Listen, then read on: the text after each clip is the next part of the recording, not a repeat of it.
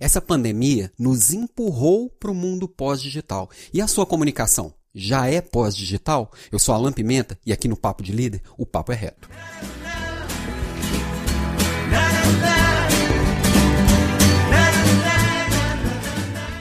O mundo está mudado, o mundo está mudando. A pandemia continua, a quarentena continua. Como vai ser depois? Tem um monte de profeta aí profetizando um monte de coisas mas ninguém sabe, de verdade, por um motivo muito simples. Nós nunca passamos por isso antes. Ah, mas já tivemos outras pandemias no passado. Sim, mas não em um mundo digital.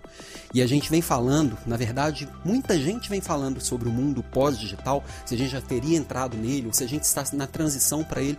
Na minha visão, claro que é a minha visão, é, a gente foi empurrado para esse mundo pós-digital. Então, a, o digital, dentro deste todo esse contexto complexo e confuso, ele é um detalhe.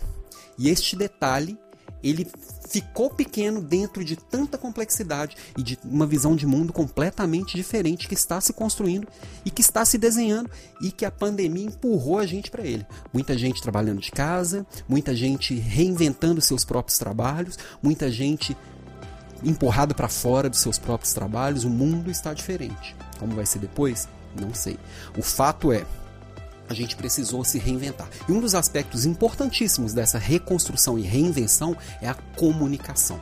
E o que eu vejo, na verdade, o que está se mostrando aí muito claro é que a comunicação, mais do que nunca, ela precisa ser transparente, ela precisa ser objetiva e ela precisa ser direta não dá mais para juntar tanta gente numa sala e ficar lá horas e horas ruminando uma ideia, enrolando para entregar uma informação, enrolando para entregar uma comunicação que precisa ser direta e objetiva.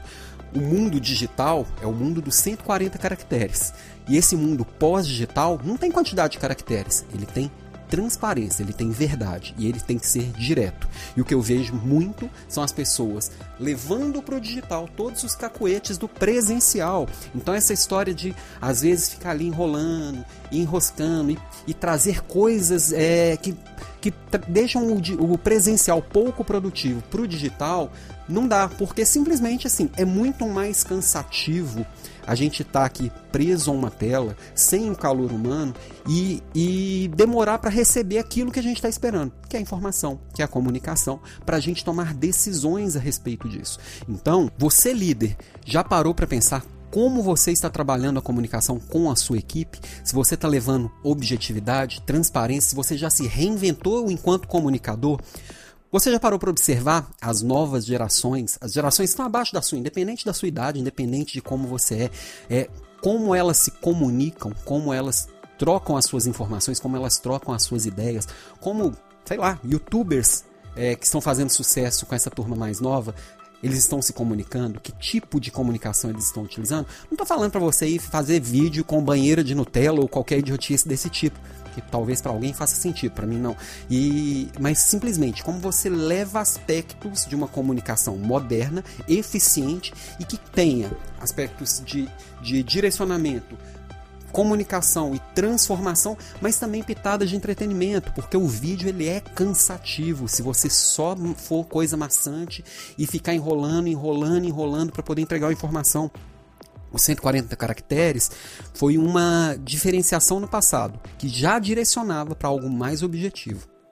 Você, nas suas reuniões virtuais, nas suas comunicações virtuais, como você está se comunicando com a sua equipe? Como você está capacitando a sua equipe? Está levando o presencial para o virtual ou realmente está com pensamento digital ou pós-digital? Se reinventa aí, cara. Se reinventa. Então, como que você prende a atenção da pessoa com algo que seja relevante, que leve valor para a pessoa. Como você gerar essa transformação a partir da sua comunicação?